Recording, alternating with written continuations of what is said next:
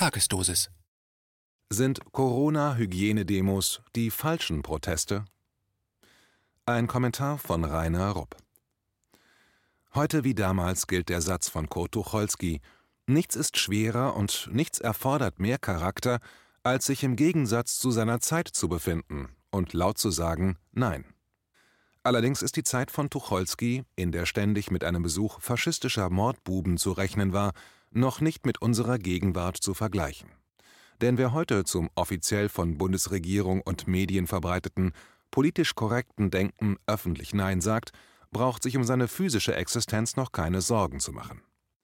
Aber man kann Menschen auch vernichten, ohne sie zu töten, zum Beispiel wenn man sie ihrer materiellen Existenz beraubt, indem sie ihren Job verlieren und keinen neuen mehr bekommen. Oder wenn man sie gezielt mit allen Künsten der psychologischen Kriegsführung diffamiert, sodass sie von ihrem sozialen Umfeld wegen ihrer angeblich wirren, verschwörungstheoretischen oder esoterischen Ansichten gemobbt werden und die nicht selten sogar für einzelne Familienmitglieder zu Unberührbaren werden.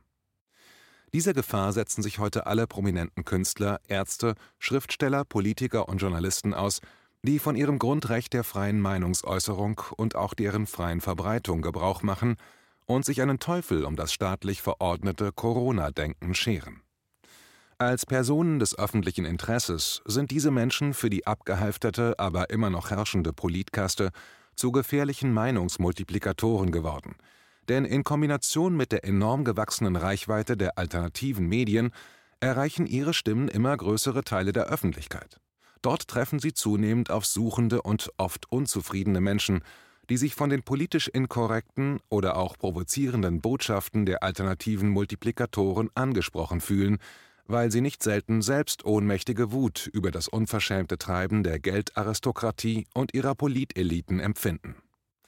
Spontan fallen einem dazu zum Beispiel der Bundesverkehrsminister ein, der trotz schwerer Gesetzesverstöße mit Hunderten von Millionen Euro Schaden für uns Steuerzahler immer noch in Amt und Würden ist, oder die Ex-Verteidigungsministerin, die mit ihren Hunderten von Millionen Euro ungeklärter Beraterhonorare die Bundeswehr erfolgreich abgerüstet hat und in einem parteiinternen Klüngelgeschäft ohne demokratische Wahl auf den Spitzenposten der EU-Kommission in Brüssel weggezaubert wurde, oder an den Bundesgesundheitsminister, der bis Anfang März, weit in die Corona-Krise hinein, vollauf mit seiner persönlichen Kanzlerkarriereplanung beschäftigt war und es vollkommen versäumt hat, seinen Gesundheitsapparat auf Kurs zu bringen und, noch schlimmer, keine Vorsorge zum ausreichenden Schutz des medizinischen Personals getroffen hat.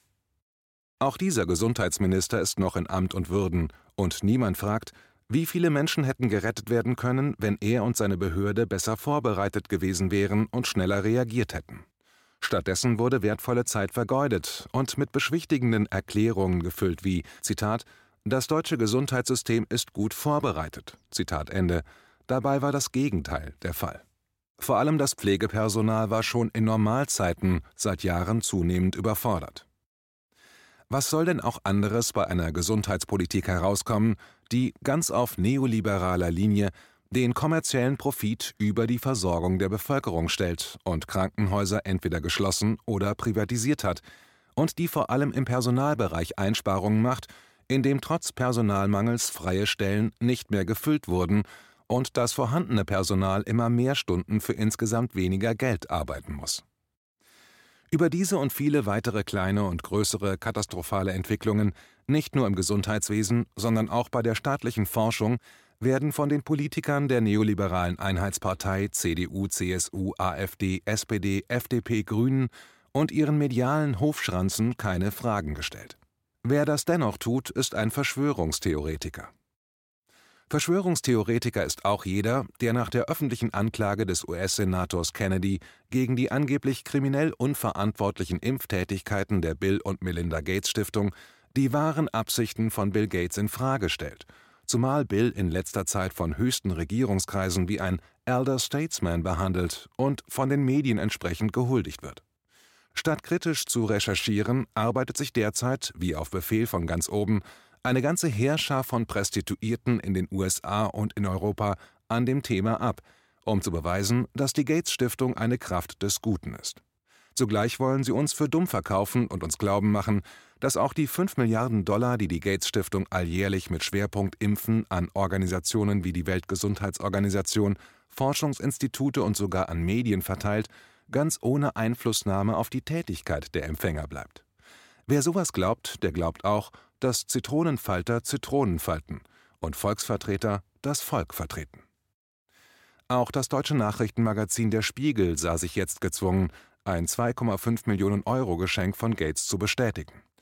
Aber die inzwischen sehr nervöse Redaktion behauptet steif und fest, dass sie sich dadurch nicht von der Gates Stiftung hat vereinnahmen lassen und beweist dann doch prompt das Gegenteil mit einer langen Lobeshymne auf die Stiftung und auf Bill Gates persönlich. Inzwischen sehen Politiker der alles dominierenden neoliberalen Einheitspartei CDU, CSU, AfD, SPD, FDP, Grünen und die Prostituierten der privaten Großkonzerne in jedem Kritiker der offiziellen Meinung zu Corona oder zu Bill Gates einen Aluhut oder Verschwörungstheoretiker. Hier einige Beispiele. So meldete der Deutschlandfunk am 25.05.2020, Zitat, Bill Gates ist zum Ziel von Verschwörungstheoretikern geworden. Zitat Ende. Und die FAZ titelte am selben Tag, Zitat, Bill Gates, die Hassfigur. Zitat Ende. Und führte dann weiter aus, Zitat, in der Anfangszeit wurde Bill Gates als Held der Corona-Krise gefeiert. Dann kam der Mob. Jetzt findet sich der Milliardär inmitten von Verschwörungstheorien wieder. Die Anschuldigungen sind abenteuerlich. Zitat Ende. Wie abenteuerlich diese Anschuldigungen sind, darüber hatte ein Schmierfink bereits am 11.05.2020 in der Frankfurter Rundschau geschrieben, dass nämlich auf den Hygienedemos behauptet werde, Zitat, Bill und Melinda Gates haben das Coronavirus erschaffen, um die Welt zu regieren und die Menschheit durch Zwangsimpfungen zu kontrollieren. Zitat Ende. Zugleich hat die FR in dem Artikel eine Twitter-Kurznachricht abgedruckt, die angeblich von einem besorgten Bürger stammt und die die Hygienedemonstrationen in ein antisemitisches Licht rückt und dafür Bestrafung fordert. Zitat auf der Hashtag Hygienedemo in Darmstadt wird neben kruden Hashtag Verschwörungstheorien über Hashtag Gates auch Anne Frank instrumentalisiert. Es ist an der Zeit, nicht nur Holocaustleugnung, sondern auch die Verhöhnung der Opfer strafbar zu machen. Zitat Ende.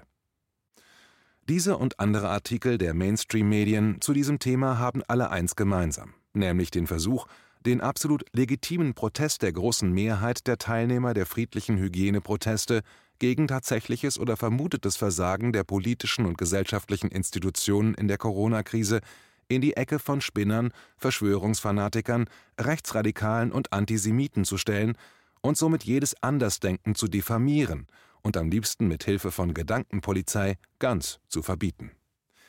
Aber in unserer Zeit, in der laut Kanzlerin Merkel ihr System und ihre Politik alternativlos sind und wir in einer marktgerechten statt menschengerechten Demokratie leben müssen, ist der feindselige aktuelle Umgang mit Andersdenkenden kein neues Verhalten. Vor einem Jahr wurden kritische Stimmen zur alles beherrschenden CO2-Dogmatik auf die gleiche Weise wie jetzt abgefertigt und als gemeingefährliche Klimaleugner diffamiert oder als angeblich Rechte oder Klimanazis durchs Dorf getrieben.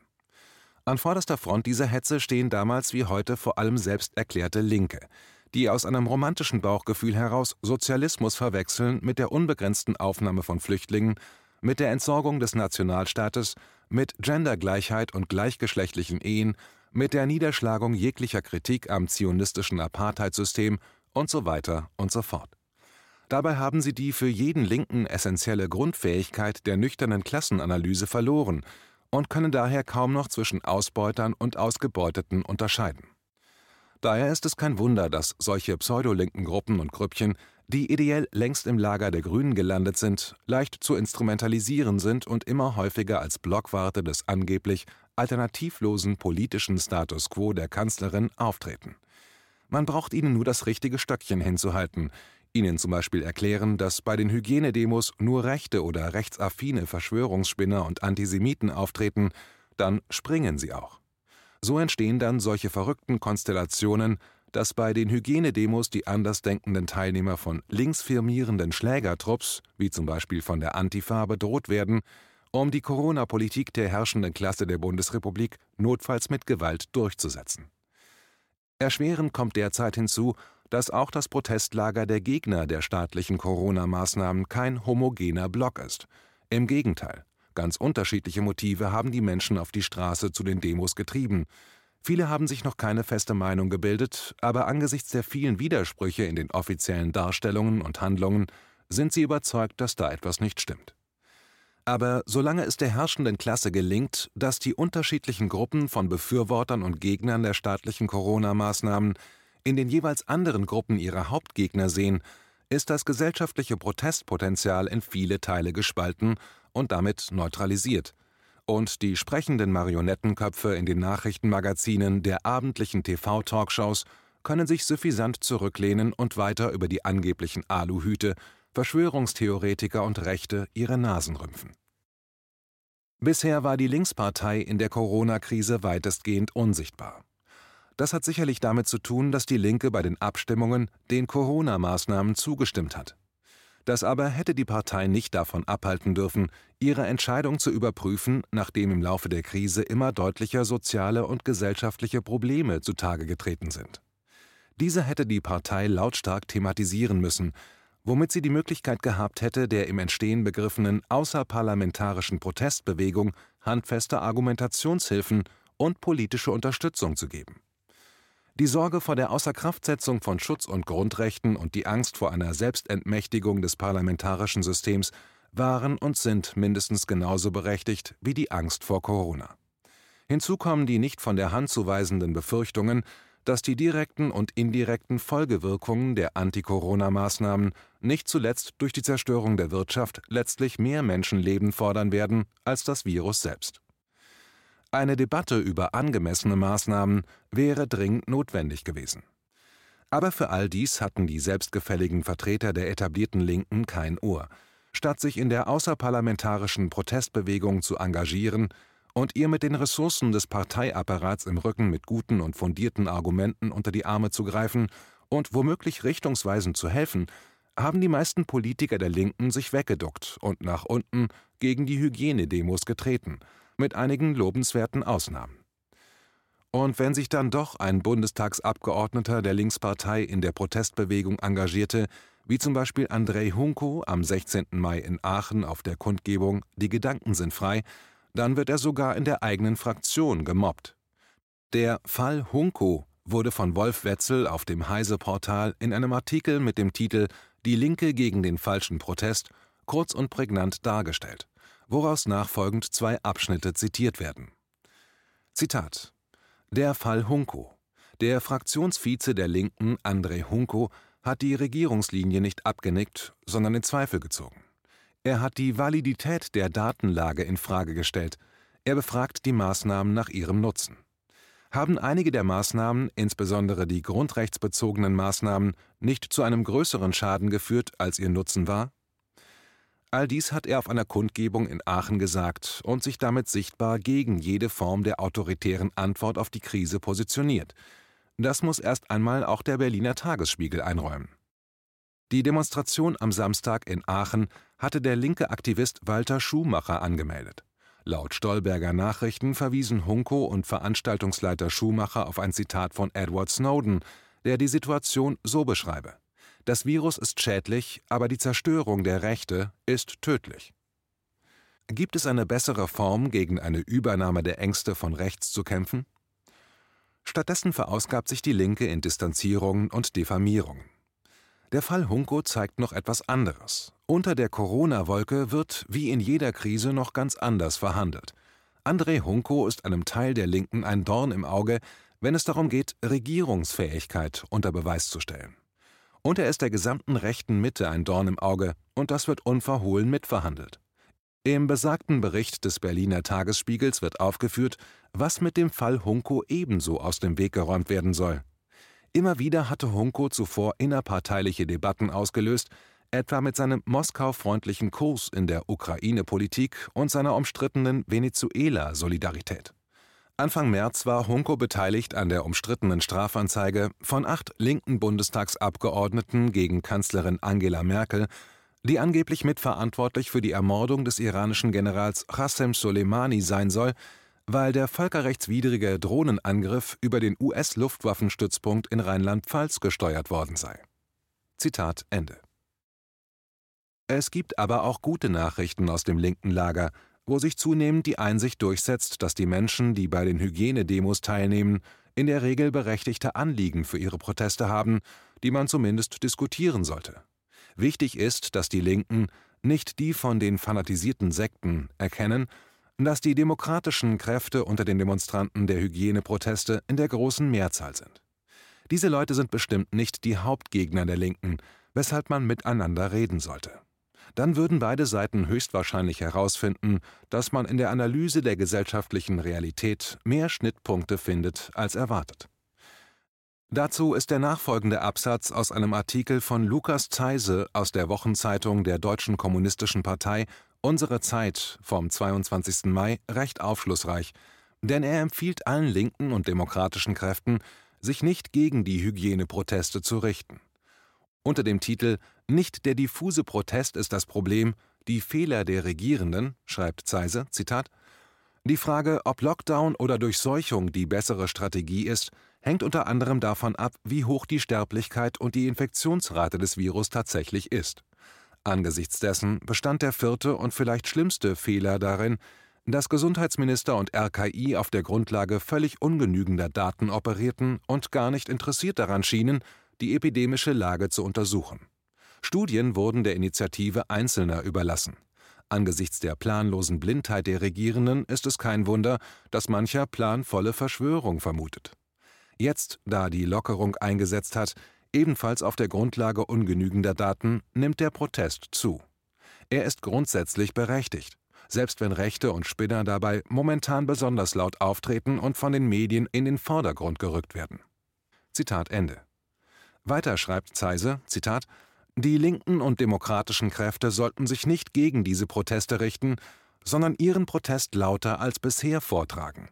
Er muss erstens die Fehler der Regierung dokumentieren, zweitens dabei wie bisher die eingestandenen Mängel des Gesundheitssystems in den Vordergrund rücken. Selbst rechten Blättern wie der FAZ fällt mittlerweile auf, dass die Gesundheitsämter ihren Aufgaben nicht gewachsen sind. Nicht die Zahl der Intensivbetten ist das limitierende Problem, sondern die fehlende Kapazität, die frisch Erkrankten je nach Einzelfall zu behandeln und für die Bevölkerung Gesundheitsvorsorge zu betreiben. Kurz, aus dem Gesundheitssystem muss das Profitprinzip eliminiert werden. Zitat Ende.